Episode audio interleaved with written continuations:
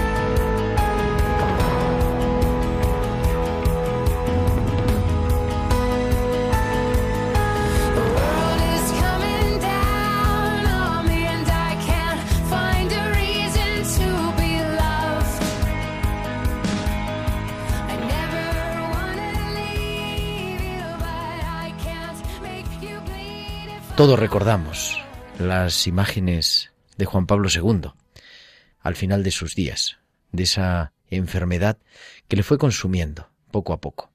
Hace unas semanas, no sé por qué, llegó a mis manos un artículo, antiguo ya, de hace unos cuantos años, que me enviaron, en el que, con respecto a la enfermedad del Parkinson, decían que algunas, algunas asociaciones de enfermos, algunos enfermos particulares, querían, agradecían el ejemplo de San Juan Pablo II, porque esa enfermedad, ellos comentaban, produce vergüenza, produce degeneración, produce incomprensión también por parte de la sociedad. Y decían, si no recuerdo mal, en este un artículo de prensa que me llegaba, que aquello les había dado les había dado fuerza para salir a la calle, para conectarse mejor con los demás, para poder bailar, para poder hacer expresión corporal, para no estar pendiente de la mirada de los otros. Y es que hemos hablado de muchas patologías, hemos hablado en estos más de 30 programas de tiempo de cuidar de diferentes tipos de enfermedades, pero las enfermedades degenerativas quizá son las que se encuentran al margen de nuestra sociedad, las que no queremos ver, las que nos recuerdan de manera sistemática, de manera profunda, que esta vida no es para siempre, que la vida sí es para siempre, pero esta vida también a veces se apaga, a veces se queda sin fuelle, esa mecha se va apagando. Y las enfermedades degenerativas nos hacen presente eso. Por eso hoy queremos seguir cuidando, como hacemos siempre. Y hoy queremos fijarnos en el Parkinson. Seguro que muchos de nuestros oyentes lo padecen o tienen seres queridos que lo han padecido o lo padecen.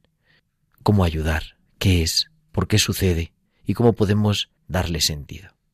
No es solamente temblor, no es solamente rigidez, sino que quizá es que el cuerpo se va apagando de alguna u otra manera. Por eso hoy, como siempre, siendo maestros de esperanza en tiempo de cuidar, viajamos para conocer el Parkinson.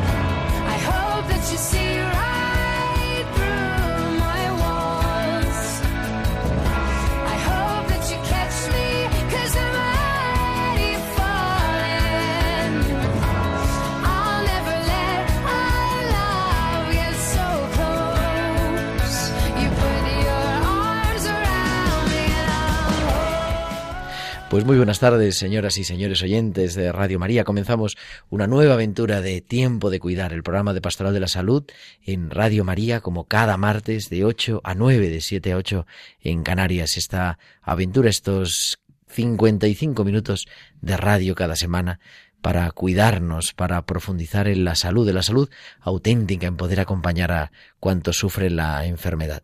Y como os decía al comienzo del programa, un programa dedicado al Parkinson, que pues yo tengo que confesar que tampoco sé exactamente qué es lo que significa, cómo cursa, qué es lo que tenemos que hacer, pero vamos a intentar aprender algo en este programa, en este martes de verano. Y en primer lugar, como hacemos siempre, pues saludar a nuestro equipo. Tenemos aquí un estudio hoy casi lleno, pero está enfrente de mí Isabel de Miguel. Muy buenas noches, Isabel.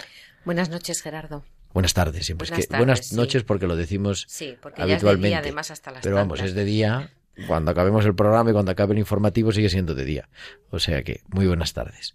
¿Cómo has estado? Te hemos echado de menos estos días. Pues sí, es que esto es lo que tiene la vida, que es muy rica y muy variada. La y me vida- ha tocado trabajar en el hospital por la tarde. Ah, bueno, bueno, pues está bien, está bien. Entonces has estado recabando experiencias para luego podernos compartir en tiempo de cuidar, en el Eso fondo, es, ¿no? Ese es el trabajo. Muy bien. Y al otro lado del cristal, haciendo que esto suene estupendamente bien, Natalia Montero. Muy buenas tardes. Buenas tardes, Gerardo. y Natalia tiene mucho que contar, pero no vamos a contar todo hoy. Poco a poco, en los próximos programas, iremos compartiendo. Decía que en el programa de hoy eso nos vamos a dedicar, nos vamos a centrar en el Parkinson, qué es, qué significa, eh, cómo se diagnostica, cuáles son las causas, ¿no? Cómo se trata y también, pues, cuál es el pronóstico, cómo podemos acompañarlo y muchas cosas. Como siempre, mucho más, pero queremos ir eh, esta Natalia que no solamente nos escuchen, sino como siempre, que también nuestros oyentes se pongan en contacto con nosotros. Sí, Gerardo, pueden comunicar con nosotros con sus comentarios en nuestro correo electrónico tiempo de cuidar arroba radiomaria.es y en las redes sociales en Facebook somos Radio María España y en Twitter arroba Radio María Spain y pueden publicar sus comentarios con el hashtag tiempo de cuidar. Pues ya tenemos casi todo, casi todo preparado, así que nos vamos a nuestra farmacia de guardia.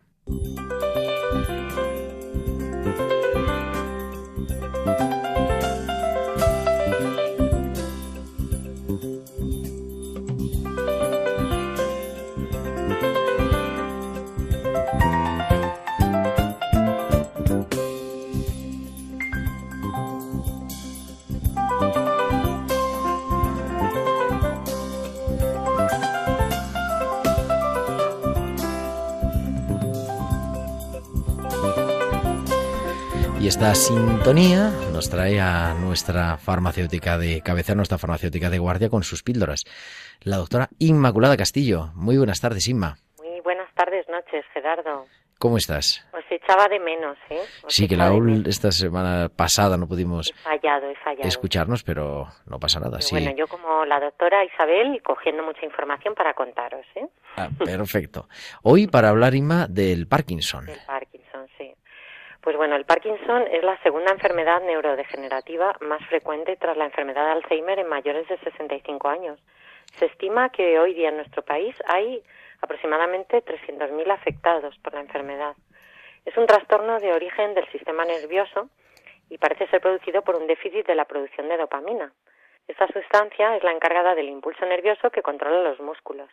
El motivo por el cual se produce esta pérdida de neuronas es desconocido y todavía no tiene cura, aunque sí que hay tratamientos que cada vez buscan mantener o prolongar la funcionalidad y la calidad de vida del paciente durante el mayor tiempo posible. Uno de los aspectos más sensibles y que más afecta a los pacientes es el día a día de los afectados, sus familias o cuidadores. El paciente puede tener un grado variable de dependencia y la mayoría de sus actividades diarias se ven perjudicadas por el desarrollo de la enfermedad. Que hay algo, bueno, he recabado información y bueno, un apoyo importante puede, eh, que puede tener la familia que conviva con un paciente de Parkinson son las ayudas sociales y económicas que ofrece el Estado. Eh, hay forma de ayuda económica o bien como teleasistencia, ayudas a domicilio, plazas en centros de día o atención residencial. Para optar a estas ayudas de la dependencia, el afectado o un familiar debe contactar con el trabajador social de su centro de atención primaria. Por otro lado, también hay ayudas económicas para reformas del hogar. eh, si necesitas adaptarlo, instalar una ducha en lugar de bañera, y para eso hay que consultar directamente en el ayuntamiento de los municipios donde se resida. Y luego una cosa muy importante, muy importante, son las asociaciones de pacientes. Asesoran desde el primer momento a las personas afectadas y a sus familiares. Eh, hace unos días he estado en, una, en una, un taller eh, del Colegio de Farmacéuticos de Madrid, en el cual hablaba, bueno, vinieron representantes de la Asociación de Parkinson Madrid, que cumplían 25 años, y nos han estado eh, hablando y contando en primera persona, pues, toda la ayuda que han recibido de, de los pacientes. Tienen eh, tienen información de terapias rehabilitadoras, tienen incluso gimnasios de fisioterapia que están fenomenal y bueno, aportan cuidados necesarios y todo tipo de información de interés. El apoyo social y emocional que ofrecen es fundamental para muchas personas. Entonces, bueno, recabando, asesorarse sobre la enfermedad puede ayudar, seguir los tratamientos de los medicamentos adecuados, acudid al farmacéutico siempre que tengáis alguna duda con vuestros medicamentos. Es, pues, es la primera persona que podéis acudir y que tenéis muy cerca, muy, muy a mano, y él os va a asesorar de todo, de qué medicamentos cómo, cómo se está, pueden estar afectando, si vais mejor, peor, siempre con el médico, por supuesto. Seguir física mentalmente activos puede lograr alcanzar una vida plena junto con la oración y la fe. Pues muchísimas gracias, Inma. Aunque quería decirte algo, Isabel, Dice que es enfermera, pero bueno, que está bien, que también sabe Ah, bueno, bueno, encantada, encantada, es un lujo, ¿eh? Teneros. Pues querida Inma, la semana que viene nos escuchamos otra vez con tus píldoras, como siempre, Inmaculada Castillo y las píldoras de nuestra farmacéutica.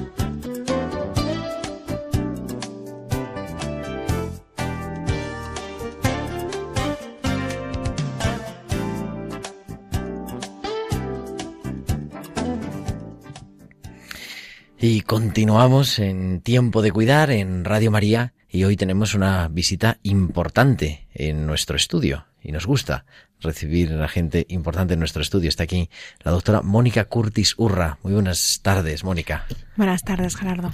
Que es neuróloga, que es la directora de la Unidad de Trastornos del Movimiento del Hospital Rubén Internacional en Madrid. ¿Sí, no? Sí. Y más cosas, pero no se puede contar todo de, de primeras. Mónica, ¿qué es el Parkinson? Bueno, como bien ha contado Inma, el Parkinson es una enfermedad degenerativa, neurológica, que afecta fundamentalmente al movimiento, por esto es por lo que más se la conoce, no por esa lentitud, esa rigidez, esa alteración de la marcha con inestabilidad que puede producir caídas mm, cuando avanza la enfermedad, y por ese temblor, ese temblor de reposo que tienen algunos pacientes, que no todos, y sin embargo es uno de los síntomas que más se conocen en la calle, ¿no? El, el, ah, pues tienes temblor, pues debes tener un Parkinson. Y el, muchas veces esos temblores no son por una enfermedad de Parkinson, sino por otra cosa, pero algunos pacientes con Parkinson sí que tienen temblor. Ya os digo que es un temblor cuando no usas la mano. Un temblor cuando caminas o un temblor cuando estás viendo la televisión y se te mueve la mano sola. La mano normalmente. Puede ser la mano, puede ser el pie, pero suele debutar en el brazo. ¿Eh? A veces también puede ser un temblor mandibular, un temblor lingual, pero son ¿La menos cabeza? frecuentes. La- el temblor de cabeza suele ser Pues más otra de cosa. otra patología que es el temblor esencial. Que estaba ahora, cuando estabas diciendo, estaba recordando una persona. Y, pero bueno, perdón. ¿No os acordáis de eh, hay una escena de de Catherine He- de lo diré es una actriz eh, que, que tiene un temblor de cabeza y que sale en, en una escena en un lago y es muy famosa. Es, es Catherine Hepburn, ¿verdad? Pues ella tenía un temblor esencial y tiene ese temblor cefálico que aparece en una de sus películas. Pero eso no es Parkinson. Eso no es Estamos en el Parkinson. Parkinson. En fin. A ver, vamos a centrarnos. Exacto. Y bueno, además de estos síntomas motores, que, que son por los que se reconoce la enfermedad, desde que la describió el doctor James Parkinson hace ya, hace ya casi, casi un siglo, mm, la enfermedad de Parkinson tiene muchos otros síntomas que afectan a otros sistemas que se llaman síntomas no motores. Y a veces son igualmente incapacitantes, muchas veces más todavía que los síntomas motores, afectan más aún la calidad de vida que estos otros, y que pueden ser las alteraciones del ánimo, como la depresión, la ansiedad, el dolor, también muy importante, el estreñimiento, las alteraciones urinarias, el insomnio, como digo, también las alteraciones cognitivas, alteraciones intelectuales, que hay algunos pacientes que, que aquejan problemas de memoria y problemas de atención. Ya digo que son muchos síntomas que a veces son desconocidos, ¿eh? primero para los pacientes, también para sus cuidadores, pero que el- estamos aprendiendo mucho sobre ellos, sobre todo en las últimas décadas.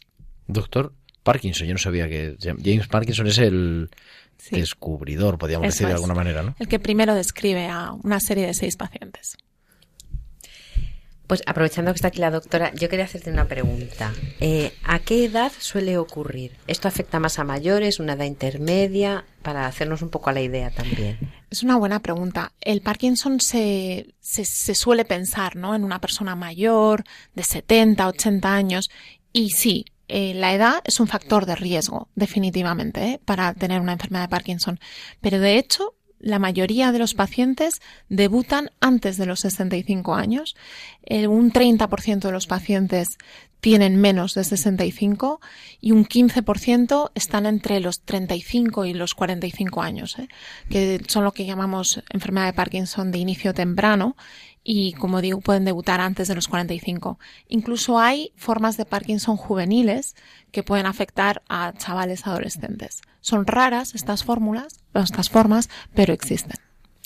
¿Y cuándo debemos consultar al médico? Cuando observemos que podemos consultar algo que nos puede disparar la alerta de tendré yo un Parkinson, si tengo pues un poquito de pérdida de memoria, si voy teniendo algún movimiento involuntario de algún del, del miembro superior, como has comentado antes, ¿en qué momento más o menos podemos decir, oye, podré yo tener esto? Para no obsesionarnos y pensar, tendré yo Parkinson cada vez que me ocurra o se me olvide una cosa o cuando Yo creo que de los síntomas que, de alerta ¿no? que puede tener una persona, la rigidez a veces produce dolor, dolor en el hombro, esos son esas tendinitis, esa tendinitis que no se cura y que acaba yendo al reumatólogo al traumatólogo, muchas veces se debe a rigidez ¿eh? y puede ser uno de los primeros síntomas de la enfermedad.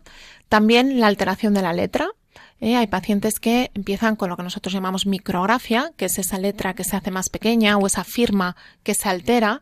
¿eh? Puede ser uno de los síntomas también de debut de la enfermedad. Por supuesto, el temblor. El temblor, como os he comentado, de reposo, cuando no estás usando la mano, que de repente te tiemble el dedo pulgar o el dedo índice. Y también la alteración de la marcha. Yo creo que es frecuente esa marcha más lenta, a pasos más cortos, arrastrando un poco los pies. Pero ¿por qué no levantas los pies? No, no, pero si los estoy levantando, ¿no? Ese tipo de diálogos que pueden tener las parejas. Y, y también la falta de expresión, ¿eh? la falta de expresión de la cara. Que, Una rigidez así facial, de alguna manera. Sí, sí, esa cara de póker que se, que Sí. se denomina a veces, que es la hipomimia y también se debe pues, a, a la lentitud de los músculos de expresión facial. Algún factor hereditario. Hay algunas enfermedades de Parkinson que sí son hereditarias. Hay muchos genes que alteraciones en esos genes que pueden producir la enfermedad y un 10%, 10 a un 15% de los casos son de origen genético. Y en- somos capaces ahora de diagnosticarlos, de hacer un panel genético, de descubrir qué gen está alterado, qué mutación tiene el paciente y de hecho ahora se está investigando mucho ¿eh? y se están haciendo ensayos clínicos para precisamente modificar esos genes alterados y eso es una gran esperanza, ¿eh? es una gran esperanza no solamente para los pacientes que tienen una mutación genética y una fórmula, vamos, una fórmula de Parkinson genética, sino para todos los pacientes porque nos va a dar mucha información sobre las vías afectadas ¿no? en la enfermedad y que producen esta, este déficit de dopamina, como decía Inma antes. Pero, claro, dices, 10-15% tienen factor genético. ¿Y el 90%? Pues Bueno, 80, 85 son lo que llamamos esporádicos, que como bien decíamos, no conocemos, eso quiere decir que son idiopáticos, que no conocemos la causa. Hay algunos factores ambientales que se han eh, identificado como posibles factores de riesgo, como la exposición a pesticidas, agua de pozo. Últimamente se está investigando mucho sobre la microbiota intestinal y las alteraciones de, de lo que son los microorganismos que ¿Qué habitan. Es la, ¿Qué es la microbiota intestinal? La flora y fauna. Exacto, ¿no? la Ah, flora, la flora, la flora intestinal. Pero y debido cómo- a lo que comes, claro, no por arte de magia. debido a lo que comes y también a las alteraciones de, de la permeabilidad del, del colon debido a esas colonizaciones de diferentes eh, microorganismos que posiblemente afecten el que algunas personas puedan desarrollar la enfermedad y otras no. Verdaderamente hay muy poco. ¿eh? O sea, no se Sabemos sabe poco. por qué. Sabemos muy poco sobre ese otro 90% que son la gran mayoría de los pacientes ¿eh? Eh, que Vale. tienen enfermedades esporádicas. Y entonces, decíais a ver, ¿no? Bueno, más o menos, algunas, eh, cómo, cómo se eh, pone uno en alerta, que podemos estar ante el Parkinson, pero ¿y cómo se diagnostica? O sea, ¿cuál es un poco el protocolo? ¿Qué es lo que hay que hacer? ¿Qué es lo que pasa? ¿Cómo te cambia la vida? Más allá de lo externo, ¿no? Bueno, yo creo que lo primero es, evidentemente, consultar, como bien decía Isabel. Ante cualquier signo de estos de alarma, mm, lo mejor es consultar y si no es, pues fenomenal. El, el médico te va a, a dar tranquilidad, mandarte a casa y seguir evolución, como en casi todo. Entonces, cuando acudes al médico, nosotros lo que hacemos es una exploración neurológica. El Parkinson tiene un diagnóstico clínico. Eso quiere decir que no tenemos una prueba a la que tú le puedas hacer al paciente, pues te voy a hacer no sé qué en sangre o te voy a hacer esta prueba de imagen y me va a decir que tienes un Parkinson. No es así. La- el diagnóstico es puramente clínico de los síntomas y signos, eh, síntomas que cuenta el paciente y signos que nosotros recogemos en la exploración. Y luego lo que sí que solemos hacer son pruebas para descartar patologías que pueden imitar el Parkinson. Porque ciertamente puedes tener una alteración en el cerebro por un tumor o por una alteración vascular o por una placa de esclerosis múltiple y esto si afecta a la vía del control motor pues puede imitar una enfermedad de Parkinson, puede dar rigidez o puede dar lentitud. Por tanto, solemos pedir una prueba de imagen, una resonancia magnética o un escáner cerebral para descartar esas patologías, pero en la enfermedad de Parkinson la prueba de imagen anatómica es rigurosamente normal. Y también pedimos, solemos pedir analíticas para descartar problemas de tiroides o problemas de depósito de cobre o de hierro, que a veces también pueden producir alteraciones metabólicas que pueden asemejar la enfermedad de Parkinson. Y lo que le pasa es que, o sea, porque dices es un problema neuro, ¿cómo era? Neurodegenerativo. Que las neuronas se cansan de correr. ¿O qué? Las ne- neuronas se mueren. Las neuronas que, que producen la dopamina. Están en una fábrica, digamos, que se llama sustancia nigra, que es una, es un núcleo muy pequeño del cerebro que está en el tronco del encéfalo, en el mesencéfalo, y es una zona muy pequeña, pero es la productora de dopamina. Y estas neuronas degeneran, se mueren, y como hemos comentado antes, la mayoría de los casos no sabemos la causa de esa degeneración, pero sí que sabemos que cuando el 80% de esas neuronas han muerto, es cuando empezamos a ver los síntomas. Pero como apreciáis, esto es cuando, digamos, Ya ya está está muy claro. avanzado, que podemos ver el problema, porque el problema llevaba ahí años y años hasta, hasta que por fin da la cara con síntomas. Pero la verdad es que hay muchos mecanismos compensatorios que hacen que, que la persona se encuentre perfectamente y no tenga ninguna alteración. Aunque ahora cada vez más estamos detectando esos, lo que llamamos síntomas prodrómicos de la enfermedad, como pueden ser la pérdida de olfato, a veces la depresión eh, puede ser el primer síntoma de la enfermedad o el estreñimiento. Una pregunta dentro de la ignorancia sobre el tema. Eh, entiendo que entonces es un conjunto de síntomas y el tratamiento irá encaminado a tratar los síntomas según vayan apareciendo. A ver, el tratamiento en realidad es sustitutivo. Bien. Porque, ¿qué le falta al paciente? Dopamina. ¿Qué le damos? Dopamina. O formulaciones similares a la dopamina. O cosas que hacen que la dopamina mm, aguante más tiempo en sangre, ¿no? Prolongue la- el metabolismo de la, de la dopamina, que sea más eficaz la propia dopamina del paciente. Esto es el tratamiento Princeps de la enfermedad, pero luego también hacemos un tratamiento sintomático. Si el paciente tiene depresión, le trataremos con antidepresivos. Si el paciente tiene dolor, le trataremos con analgésicos. Si el paciente tiene estreñimiento, le daremos cosas para el estreñimiento. O sea que luego, además de tratar síntoma por síntoma conforme aparecen, y por supuesto no todos los pacientes los tienen, el- lo que es el, el tratamiento de la enfermedad de base es, está basado en la dopamina. Gracias. Y entonces te lo dan una pastillita de dopamina. O varias, sí.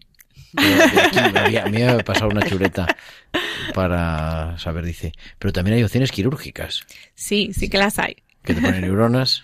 No, No. no, todavía no hemos llegado no, ahí. A lo mejor sí. ¿eh? No, pero bueno, ese es el futuro, ¿eh? Lo que son eh, tratamientos con células madre, por ejemplo, ¿no? Para, ah, bueno, o sea, no poner para neuronas, sino que sustituir. el- eh, de hecho, lo que se pueden hacer implantes de factores de crecimiento para esas neuronas que están degeneradas o es- y, y- y poner factores que hagan que las que quedan, esas otras, ese otro 20% lo podamos salvar e incluso se puedan regenerar.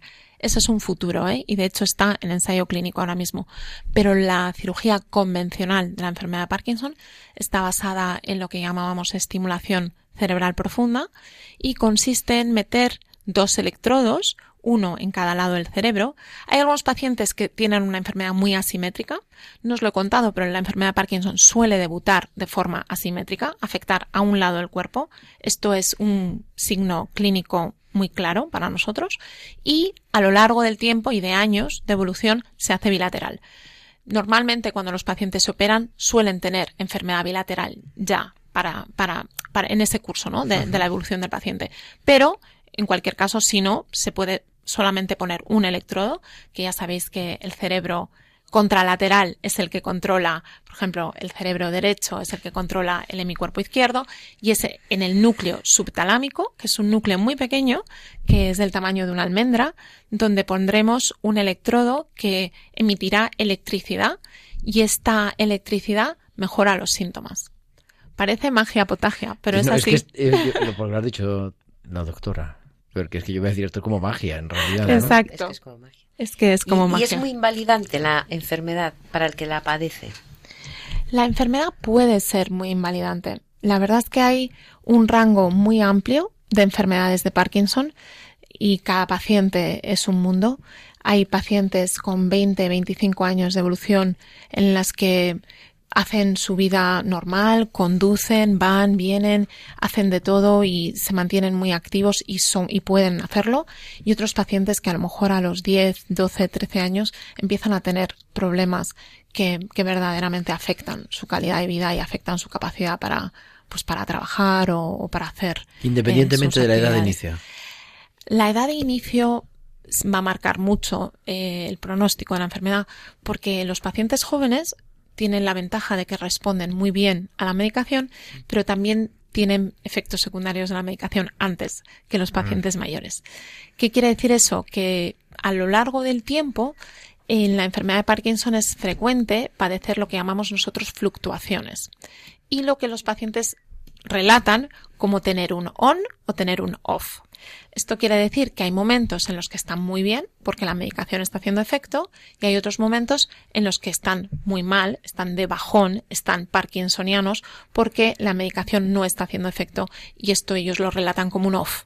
Esto es como si enciendes una luz y la apagas y verdaderamente es así. El paciente se mueve con facilidad, de repente la medicación empieza a desgastarse en sangre y en el cerebro y el paciente se va apagando y se va parkinsonizando por momentos y se le queda esa cara inexpresiva, se le encorva el cuerpo y ya anda a pequeños pasos, por ejemplo. Entonces los pacientes jóvenes tienden a tener fluctuaciones antes y por eso son grandes candidatos a cirugía, porque la cirugía palía mucho este tema de, de, de que la medicación, mm, no, lo que no conseguimos con medicación oral, eh, de mantener un, un, eh, un, nivel en sangre adecuado para mantenerte durante las 16 horas del día que estás despierto bien e incluso estar cómodo mientras que estás dormido, ¿eh? porque la rigidez también es muy incómoda y uno no puede girarse en la cama o no se puede subir las sábanas y esto también afecta al sueño. Pues estos pacientes se benefician mucho de cirugía. ¿Y tú crees que se podrá curar? A ver, la Esto verdad ya es la bola mágica, claro. Esto es la bola mágica. La verdad es que es la gran esperanza de todos. Mm, Se está investigando muchísimo, se está invirtiendo mucho tiempo, esfuerzo, cariño, dinero en, eh, en investigar la enfermedad de Parkinson. Y hay dos líneas de tratamiento ahora mismo que yo creo llegarán a, a buen puerto. Una de ellas es la vía inmunológica. Esto es poner eh, en el Parkinson lo que ocurre es que hay una proteína que se deposita en esas en esas neuronas y es lo que pensamos produce la muerte de esas neuronas. Esa, esa proteína se llama sinucleína. Y lo que, esa sinucleína, que es una proteína, ya os digo, que está mal formada y se empieza a depositar y pensamos que tiene que ver con, con la muerte celular, la podemos, podemos impedir el depósito con lo que llamamos anticuerpos que capturan esa proteína y la sacan de la célula y la sacan a la sangre y por tanto no produce el daño. ¿eh? Esto es una de las vías de tratamiento. Estamos en Tiempo de Cuidar en Radio María con la doctora Mónica Curtis, que nos estamos enterando de todo. Yo estoy aprendiendo un montón, Isabel. Yo también, porque además me suscita muchísimo interés, porque lo he vivido de cerca con un familiar y porque siempre me ha... me- el tema de los cuidados de enfermería de este tipo de pacientes que desgastan mucho a la familia, pues me ha llamado mucho la atención, aunque yo nunca he trabajado directamente con ellos.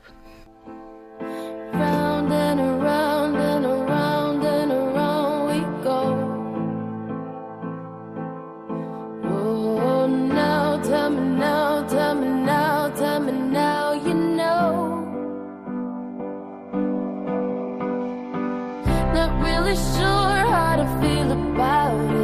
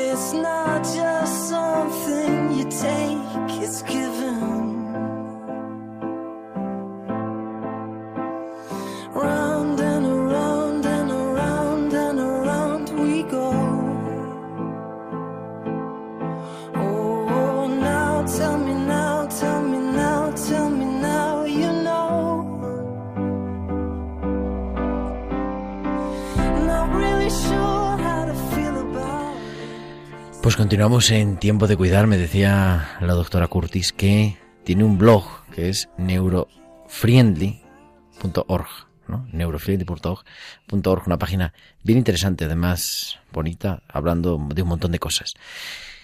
Cuando tratamos alguna patología, no siempre, porque en pastoral de la salud hay muchas cosas, no es solo pastoral de, de enfermedades, ¿no? Pero cuando tratamos alguna patología, a veces nos cuesta, porque el tesoro, en el fondo, es lograr a alguien que esté sufriendo la enfermedad o que la haya sufrido. Y hoy tenemos este regalo. Tenemos al otro lado del teléfono, nos escuchan Marta y Javier. Muy buenas tardes, Marta. Casi la vamos a escuchar en un momento. Marta, buenas tardes. Pues no, y Javier, están ahí, pero esto es Radio María, tenemos que tener fe en que están y nuestros oyentes lo, lo saben. Bueno, ¿qué es lo que cuentas en el blog, eh, Mónica? La verdad es que el blog es ha sido una experiencia muy bonita en la que yo empecé a escribir porque quería divulgar sobre los trastornos del movimiento y acercar eh, al público general a la experiencia de enfermedad. Y en esto, pues, me están ayudando dos personas afectadas por la enfermedad de Parkinson, además de muchos otros colaboradores, ¿eh? Pero Marta y Javier, que esperemos estén al otro lado del teléfono, Creo que sí. contribuyen a- al blog y escriben en primera persona de pues de cómo viven y, y están intentando mejorar su calidad su calidad de vida eh, con viviendo con esta enfermedad. Ahora sí, Marta, buenas noches. Buenas tardes, Hola, vamos. buena- buenas tardes. Buenas y tardes. Javier también, muy buenas tardes. Buenas tardes. En primer lugar, agradeceros de manera especial a los dos el, el atreveros, el tener la audacia de compartir. Normalmente en los medios y estamos acostumbrados a compartir los éxitos, que todo nos va bien, que todo es una vida maravillosa, pero claro, hablar de, pues eso, de una enfermedad, hablar de nuestra vulnerabilidad es más complicado. Marta, en tu caso, eh, la enfermedad del Parkinson ha comenzado hace poco, pero eres muy joven. Bueno, ya no, no me encuentro tan joven, pero, Bueno, pero sí, pero- empezó, empezó más pronto, de más temprano de lo que de lo que es habitual. Eso es, verdad. Me pilló además en un momento en el que estás todavía pues con niños pequeños, en plena actividad laboral, eh, sí, antes de lo que de lo que me de, de lo que es esperado, supongo. Y de repente, Pues de repente empiezas a, después de mucho tiempo, porque la verdad es que la enfermedad de Parkinson se manifiesta eh, de una forma paulatina, con unos una sintomatología muchas veces muy indefinida, eh, y, y de repente, pues alguien te dice que eso, eso tan indefinido que tienes, pues, pues se llama enfermedad de Parkinson. Y bueno, y te quedas, por, claro, no te por un lado te quedas así paralizado y por otro lado dices, bueno, pues pues gracias a, a, la- a los neurólogos, a la doctora Curtis, fundamentalmente, que en mi caso fue una salvación, pues por lo menos te pueden empezar a tratar, con lo cual eso es una eso es una bendición. Y Javier, ¿cómo comienza tu historia? Mi historia comienza en París, Ah, con unos es un dolores de espalda espantosos, hace 11 años. Y es- investigando aquellos dolores de espalda, pues llegamos a saber que tenía Parkinson. Entonces va evolucionando despacio, pero va evolucionando. Y fundamentalmente para mí tiene tres limitaciones fundamentales. La primera es la imposibilidad de moverse, la dependencia con respecto a tu familia o a las personas que te tengan que cuidar. La segunda es la imprevisibilidad. No sabes en qué momento vas a estar bien o vas a estar mal. El Ajá. mismo día puedes estar muy bien durante la mañana, a la tarde pasarla fatal. Eh, Y, y no se sabe por qué, además, ¿no? O sea, no se puede predecir. no se puede predecir, ¿no? Es como la montaña rusa. Hoy subes y mañana bajas. Y ya por último, lo peor de todo también es el dolor.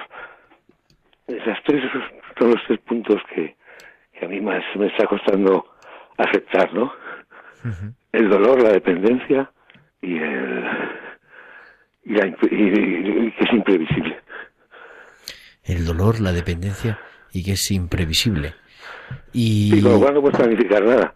Claro. Decir, bueno, pues vez vamos a salir al cine. Pero me encuentro fatal, o estoy muy bien. Pero 10 minutos antes de ir al cine se encuentra fatal. ¿Cuánto tiempo llevas ya con el Parkinson, Javier? 11 años. 11 años, o sea, ya se está haciendo un adolescente el Parkinson en tu vida. ¿Y, ¿Y qué cosas has aprendido en estos 11 años? Primero paciencia. Mucha paciencia. Porque claro, No, pens- no dependiente- pensaba que tenías tanta. Sí, exactamente. Eh, era un ejecutivo que estaba todo el día montado en un avión y de repente pues pasas a un tipo de vida mucho más contemplativo, ¿no? Por obligación. Por obligación. Y Marta, en tu caso, que eso, como decíamos, la enfermedad se presenta en, pues en la flor de la vida adulta. ¿En qué ha cambiado tu vida en estos últimos tres años, me parece, no? Cinco años. Sí, vamos para cinco. Mm, Uf, ha, ha cambiado, ha cambiado todo, todo. Mm, Fundamentalmente ha cambiado que, que ya no eres superwoman, no eres supermamá. eh, ha cambiado lo que decía Javier, que, que ya no sabes si, si puedes hacer planes o, o no hacer planes, que te- dejas de ser quien cuidaba de otros y en ocasiones necesitas que te cuiden a ti. Ha cambiado que de repente te caes al suelo y tienes un brazo roto, luego te caes al suelo y te rompes el otro brazo. Eh, cambia, cambia, mm, yo qué sé, tu forma de vivir. Yo creo que cambia tu, tu forma de entender la vida, yo creo, incluso. Tu forma de entender la vida. Valorando quizá otras cosas. Valorando todas las cosas que no son la enfermedad de Parkinson. Javier, Javier decía, uff, Sí, sí, sí, hay cosas, a veces que lo escribo, ¿no?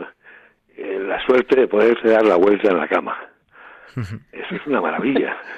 Y eso lo disfrutamos, lo disfruta el 90% de la población todas las noches. Y de repente se cambia el escenario y tú no puedes moverse en la cama. Y entonces es muy complicado. Sobre todo cuando son las 4 de la mañana y necesitas urgentemente moverse y claro, no vas a estar despertando a nadie. Que al día siguiente se tiene que ir a trabajar, aparte de cuidarse de ti. la suerte de poderte dar la vuelta en la cama. Sí. Eso es el título de un artículo, pero es para hacer un libro, ¿eh? Me ha encantado ese, ese título. Porque es quizá valorar lo pequeño, quizá es, es una cosa eh, común, ¿no? En cualquier tipo de, de enfermedad. Nos enseña a valorar lo que tenemos, a, a dar gracias en el fondo por las cosas sencillas de, Sí, de sí, pero por, por las cosas que pueden parecer más triviales. Desde tu propia higiene personal, que pasa a depender de otro, hasta, bueno, depende, claro, que cada uno va teniendo una enfermedad, ¿no? Pero hay momentos en los cuales llegas a estar, bueno, yo cuando conocí a la doctora era un desecho de tienta, o sea, no me podía ni mover. Y ya, gracias a Dios, me ha podido ir poniendo un poquito una calidad de vida. Pero hasta entonces yo estaba paralizado en una butaca. Así me pasaba el día. ¿Quieres decirte algo, Mónica? Bueno, yo creo que Javier tienes que explicar un poco cómo debutó, ¿no? Porque Javier, como muchos otros pacientes, tenía síntomas no motores, síntomas no motores muy importantes que, que hicieron pues que acabase pues un poco de psiquiatra en psiquiatra y sin detectar que el problema era neurológico y esa depresión, esa, esa alteración del ánimo, ese insomnio que fueron muy protagonistas y que despistaron mucho ¿eh? durante los años, primeros años de su enfermedad. ¿No es Javier. así, Javier? Sí, sí, sí, no, me también tengo que decirte que la doctora me vio y me dijo, tienes esto. Eh, entrando por la puerta, prácticamente. O sea que en ese Claro, sentido... que por eso lo hemos traído a Radio María. no- No, tiene un ojo clínico de cuidado. Además, es una cosa bastante complicada que me detectó. Y era que un cromosoma estaba mal. Bueno, pero eso no fue de ojo clínico, ¿no? Eso hizo algún análisis, por lo menos. Sí, ¿no? Pero hicimos uno, ¿eh? Hicimos uno solo. Sí, sí, Pues se dio cuenta de que era de eso, ¿eh? O sea, que sí que tiene Sí. buen ojo. Bueno, sí, Javier tiene una de estas fórmulas, vamos, tiene un- una alteración genética en un gen asociado con la enfermedad y, y la verdad es que sí que tenía signos típicos de, de ese gen y ese gen fue el que hicimos y esa mutación fue la que encontramos. Pero, pero bueno, es uno de esos 10%.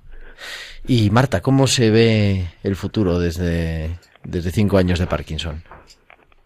Bueno, pues pues yo, yo lo yo lo veo bien. Yo soy creo, creo que Javier y yo somos muy optimistas. No sé si gracias a la doctora Curtis o, o por nosotros mismos, pero mm, yo siempre pienso que que esto va a evolucionar, esto no se va a quedar aquí, mm, siempre hay días que te encuentras mal, hay días que te encuentras peor, hay días que te encuentras mucho peor, pero también hay días que te encuentras bien.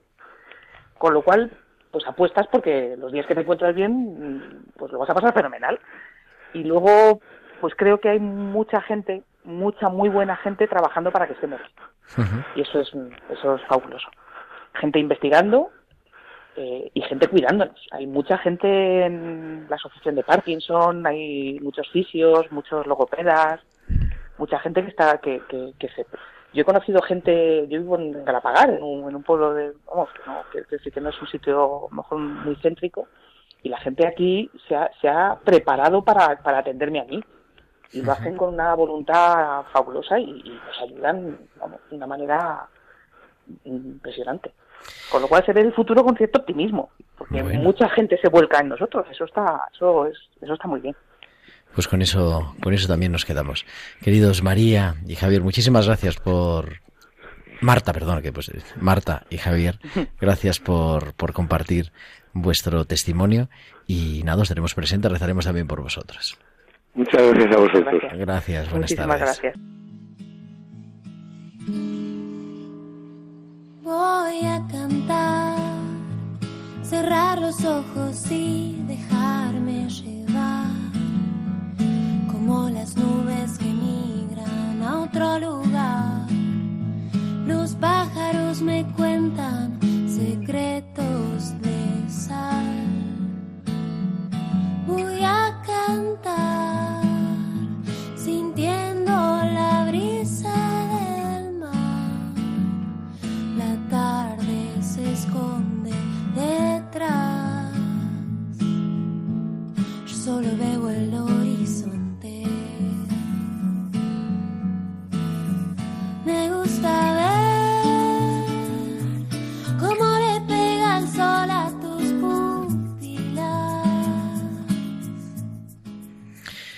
Me gusta ver cómo le pega el sol a tus pupilas, dice esta música preciosa, la música es de Natalia Montero, siempre la que nos ayuda a estar junto al mar con Sofía Maki. tenemos también en directo un- otro testimonio, distinto pero parecido, que es Asun Pardo. Buenas tardes, Asun. Hola, buenas tardes. Y muchísimas gracias por aceptar la llamada de Ah, Radio María no, Tiempo de eh, Cuidar. Encantada. Tú no tienes Parkinson, No, pero tenía mi marido. Tenía tu marido. Sí. Cuéntanos. Bueno, pues eh, empezó que no sabíamos muy bien qué tenía, pero él era muy hablador, conversaba muy bien y, y empezó a quedarse callado y tal y dijimos pues algo le pasa y, y el médico ya nos dijo pues me, me parece que es Parkinson, pero vamos y ya empezamos con neurólogos y tal y al principio pues no saben muy bien qué puede ser pero esto es una enfermedad que, que, que va progresando, es muy dañina, empieza poco a poco, pero es degenerativa y progresiva y el enfermo y el cuidador tienen que saberlo. Y se hace duro, ¿no? Cuidar a una Se persona hace con duro, sí, es, un, es una enfermedad muy dañina, porque una persona normal y, y encantadora y, bueno, no es que se les quede mal genio ni nada de eso, bueno, no sé algunos, mi marido no, mi marido sí fue una persona, ha fallecido hace un par de meses, fue una persona pues que llevó muy bien la enfermedad, era consciente de que era progresiva y que y yo también. Y bueno, no sé, le hemos atendido estupendamente, ha estado como 12 años así, pero los dos, tres últimos pues sí han sido muy duros. Complicados. Pero bueno, ha estado en casa, le hemos estado encantados atendiéndole, he tenido mucho mucha ayuda de mi familia, impre- imprescindible, y bueno, pues no sé qué más te puedo decir. Pues contarnos qué, qué ha supuesto para ti esto, cuidar a tu marido. Pues mira, A nivel personal, a nivel de fe, a a, nivel personal eh, yo lo he hecho con mucho gusto y mis hijos y incluso hermana me han ayudado. O sea, para mí ha sido muy satisfactorio saber que estaba cumpliendo con mi deber, aunque yo me he olvidado de, no te voy a decir de vivir ni mucho menos, pero bueno, de lo que la gente piensa que es vivir, que salir y todo eso, pues sí, pero bueno, yo he estado bien, he estado tranquila y he estado haciendo lo que debía hacer. Y, y bueno, y él también ha estado muy bien atendido, no sé, y eso ahora nos da mucha paz, te da paz. Sí. El haberlo Nos podido da cuidar. mucha paz a todos. O sea, el Parkinson, claro, por un lado se ha llevado una parte de ti, ¿no? Pero también Pues también me la ha dado. O sea, eh, yo no sé qué, qué es vivir, pero si vivir es hacer lo que quieres hacer, pues yo lo he hecho. Así que no, no me pesa nada, en absoluto. Ni me ha pesado mientras lo estaba haciendo. Eh, me decían incluso médicos, tienes que irte a un balneario, descansar unos días, tal, tal. Y yo, pues no, porque yo, o sea, no necesito salir de mi casa. Estoy con mi marido encantada y, y, y bueno, o sea, lo que es, son 24 horas, eso es cierto. Pero bueno, eh, a mí, yo, a mí me ha gustado hacerlo. Se nos queda... Y ya, y ya te digo que eso da mucha paz después. También No en es que esos transmites momentos. paz. pero- Es que ¿Eh? tras- transmites esa paz. Se Bueno. está- Yo me estoy quedando, estamos en silencio y eso es difícil, ¿eh? Hacer callar un estudio de radio, no creo que la, la cosa es tan sencilla. Asun Pero- ha sido un ejemplo, vamos, para todo el mundo que te conoce. Y tu familia también. Pues no, no he hecho más que lo que he querido. La verdad, no sé por qué es un poco raro esto, pero debiera ser lo normal.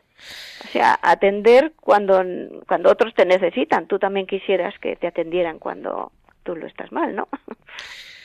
Pues querida Asun, muchísimas gracias por compartir tu testimonio y, Pues no y tenéis por compartir tu vida y, Nada, y por tu ejemplo, encantada. claro que sí. Muchísimas gracias, buenas tardes. No tenéis por qué. Gracias. Adiós.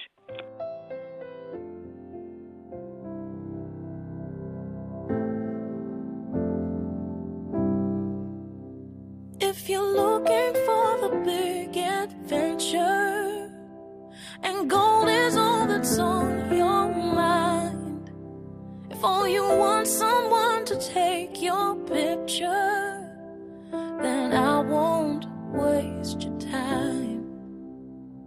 See, maybe I'm too quiet for you.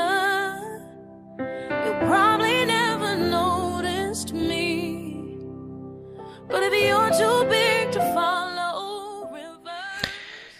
Y tenemos a nuestra poetisa también de guardia, que está al otro lado del cristal. Es el poema, esa prosa lírica de Natalia Montero. Estás a mi lado y te veo disimular. Intentas esconderte las manos para que yo no pueda mirar. Pero cuando yo te miro, veo una persona igual que las demás, así que no te juzgues más.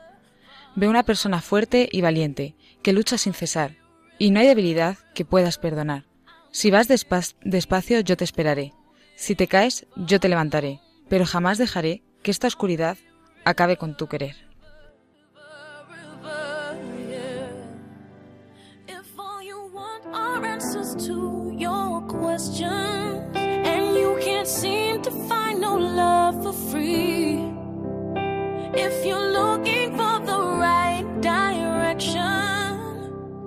Then darling, look for me. See, I can make the load much Pues el tiempo pasa que vuela, pero hemos aprendido muchas cosas, Isabel. muda, sin palabras, con los testimonios tanto de los pacientes de la doctora como con la llamada de esta señora que ha perdido a su marido y te dan una lección de vida, de alegría y de aceptar las cosas que nos vienen por la vida, porque mientras todo va muy bien y todo funciona muy bien, no valoramos. Y la doctora Mónica Curtis Urra, neuróloga, directora de la Unidad de Trastornos del Movimiento del Hospital Rubén Internacional. Sin ti no hubiera sido posible este programa, así que te lo agradecemos de todo corazón. Muchas gracias Muchísimas por invitarme, gracias. por darnos la oportunidad de contar más sobre esta enfermedad, que se conozca mejor. Y nada, agradecer a todos, agradecer a Isabel, agradecer a Natalia Montero en el control y a todos vosotros, queridos oyentes de Tiempo de Cuidar de Radio María. Volveremos el próximo martes a las 8, a las 7 en Canarias, en Tiempo de Cuidar en Radio María. Hasta entonces, un saludo de tu amigo el diácono Gerardo Dueñas.